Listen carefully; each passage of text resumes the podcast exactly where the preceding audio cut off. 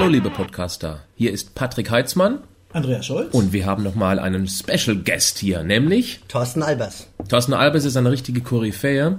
Ähm, Thorsten, magst du dich mal ganz kurz den Menschen erklären, wer du bist? Ich bin von Haus aus Sport- und Ernährungsmediziner, bin selber im Fitnessbereich seit über 20 Jahren aktiv und befasse mich intensiv mit allen Fragestellungen des Trainings und der Ernährung. Und nicht nur das, du fragst nicht nur, du bringst auch bei, nämlich, was machst du noch? Ich war an einer privaten Fachhochschule als Dozent und bei verschiedenen Ausbildungsinstitutionen. Das Thema heute lautet Eiweiß. Ist das alles Chemie? Und das bezieht sich hauptsächlich auf die, ja, auf die viel zitierten Eiweißshakes. Thorsten, was sagst du persönlich zu Eiweißshakes? Also ich würde lieber Eiweißkonzentrate sagen, weil es ja letztlich dieses Pulverkonzentrat ist, von dem wir sprechen. Und die aller, aller, allermeisten werden aus dem Grundstoff Milch hergestellt. Ähnlich wie Mehl für die Brotherstellung genutzt wird oder ähnlich wie Zucker aus Zuckerrüben produziert wird, ist der gleiche Prozess, dass halt ein Eiweißkonzentrat aus einem Rohstoff wie der Milch gewonnen wird. Also zunächst mal nichts Ungewöhnliches und es ist auch immer auf ein natürliches Lebensmittel bezogen. Was ich immer spannend finde, ist, wenn dann das Argument kommt, man soll doch lieber natürliche Lebensmittel konsumieren. Wenn man sich die ganzen wissenschaftlichen Studien zum Thema Eiweiß anschaut, wie wirkt sich das aus auf Appetit, wie wirkt sich das aus auf Eiweißprozesse, wie auch immer, die haben immer Konzentrate verwendet. Das gibt fast keine Studie, die tatsächlich mal Fleisch genommen hätte oder Fisch. Die allermeisten arbeiten mit den Konzentraten und konnten nachweisen, es kommt an, wird von den Zellen aufgenommen, wird von den Geweben aufgenommen, es hat Effekte. Also es kann auch gar nicht sein, dass wenn jemand hinkommt und sagt, ähm, künstliches Muskelfutter, das wird gar nicht aufgenommen, das wird vom Körper gar nicht akzeptiert, das ist völliger Nonsens. Ich habe immer wieder gehört, dass ähm, viele denken, wenn man Eiweißshakes oder Eiweißkonzentratprodukte zu sich nimmt, ist das eine Art Einstiegsdroge in die Fitnesswelt. Also eben, dass danach dann gleich Anabolika kommt. Das ist natürlich ein völliger Quatsch, aber es ist bei vielen Menschen einfach noch so verhaftet. Ja, ich glaube, dass, das, ähm, dass die Eiweißshakes als Chemie bezeichnet werden, weil es irgendwie neu ist oder weil die Leute das nicht kennen. Ähm, ich habe das sehr oft erlebt, auch in Seminaren. Ich habe mal ein Seminar gemacht und in der Pause war ich an der Fitnesstheke und ein Mann hat einen ganz harten Eiweißshake getrunken. Das war echt ein ganz schlimmer Eiweißshake, der hieß Ani Spezial.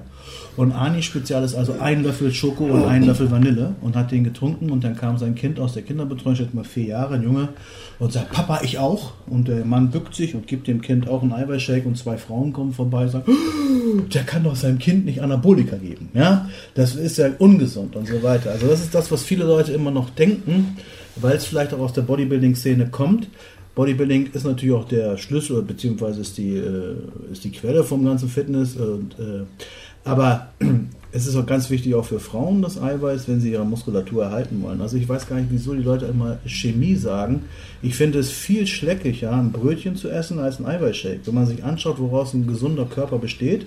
Gesunder Körper besteht auch zu 60% aus Wasser, 15% Eiweiß, 15% Fett, der Rest ist Mineralstoffe und Kohlenhydrate, gerade mal nur 1,2%. Deswegen würde ich meinem Kind lieber einen Eiweißshake geben als ein Brötchen. Das Spannende ist ja auch, dass diese ganzen Gewichtsreduktionspülferchen, also diese ganzen Konzentrate, die man dann dreimal am Tag in sich reinschüttet, um abzunehmen, auch auf Basis von Eiweiß sind und genau die gleiche Chemie enthalten. Aber keine Frau würde das natürlich als Anabolika bezeichnen, weil das ist ja dann für die Gewichtsreduktion. Genauso wie bei Babypulver. Ja, wenn du nicht stillen kannst, äh, als Frau ne, nicht stillen kannst oder willst und du gibst deinem Kind diese Pre-Shakes oder Pre-Milch, da ist ja auch Eiweiß drin, Milch-Eiweißpulver. Das ist dann auch kein Problem. Ist es nicht so, dass man eben auch diese Zusatzstoffe wie zum Beispiel Aromen da drin ebenso verurteilt? Weil es gibt ja auch neutrale Eiweißpulver. Ja. Gut, die schmecken dann wie eingeschlafene Füße ähm, und ein bisschen nach Kleister. Aber es gibt eben auch dann Vanille, Schoko, es gibt Tiramisu, es gibt Kirsch, Banane, Erdbeer und so weiter. Was ist mit diesen Aromen da drin? Ist das nicht das Problem? Weiß keiner so wirklich genau. Also wir werden natürlich mit Aromastoffen tagtäglich hundertfach konfrontiert, unser Körper. Und es gibt zumindest mal keinen Hinweis darauf, dass diese Aromastoffe uns irgendwie schädigen könnten. Man könnte vielleicht das Argument bringen, dass ein langjähriger Konsum von Aromastoffen das Geschmacksempfinden ein bisschen abstumpft, wie man es auch bei den Süßfanatikern kennt. Immer viel süß, dann brauche ich noch mehr süß und noch mehr süß. Aber es ist nicht so, dass es Aromastoffe tatsächlich geben würde, die den Körper, Leber, Nieren, irgendwelche Gewebe schädigen würden. Und Aroma- und Konservierungsstoffe haben wir in so vielen Lebensmitteln, Käse, Wurst, andere Fertigprodukte, da spielen die Eiweißkonzentrate bestimmt keine große Rolle. Also für die Gesundheitsextremisten könnte man eben auch ein neutrales Eiweißpulver nehmen und könnte selber vielleicht Klar. ein klein wenig Obst reinschnipseln und durchmixen. Hat zwar dann ein bisschen mehr Kohlenhydrate, aber noch verhältnismäßig wenig und hat eben dann eine höhere mhm. Eiweißdichte. Und diese reinen Pulver ohne Aromen, ohne Geschmacksstoffe drin, die sind durchaus geeignet für eine sattmachende Ernährung. Und das ist das Entscheidende, dass man eben mit Eiweißshakes satt wird. Und das ist halt das, was oft übersehen wird, dass eben Eiweiß immer nur die Assoziation Muskulatur hat, dass die Assoziation Eiweiß macht den Stoffwechsel schneller, Eiweiß sättigt gut, eigentlich diejenige ist, die es für so breite Zielgruppen dann relevant macht.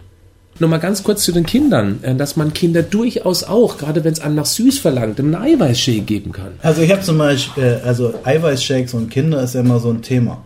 Ja, die Leute denken immer, es wäre gefährlich, aber äh, ich halte es überhaupt nicht für gefährlich, weil Knochen, Muskeln, alles besteht aus Eiweiß und deswegen kann man Kindern ruhig auch lieber mal einen Eiweißshake geben als einen Kaba oder sowas, wo sehr viel Zucker enthalten ist. Und deswegen als Schlusswort, habt keine Angst vor den Eiweißshakes. Eiweißshakes haben Nebenwirkungen. Ich will sie ganz kurz aufzählen. Sie machen straffe Haut feste Fingernägel, schöne Haare und ganz schlimm in Deutschland gute Laune. Und wenn du gute Laune hast, heißt das, du nimmst Drogen. Und deswegen bleib beim Eiweißshake als eine glückliche Droge. tschüss. tschüss. tschüss.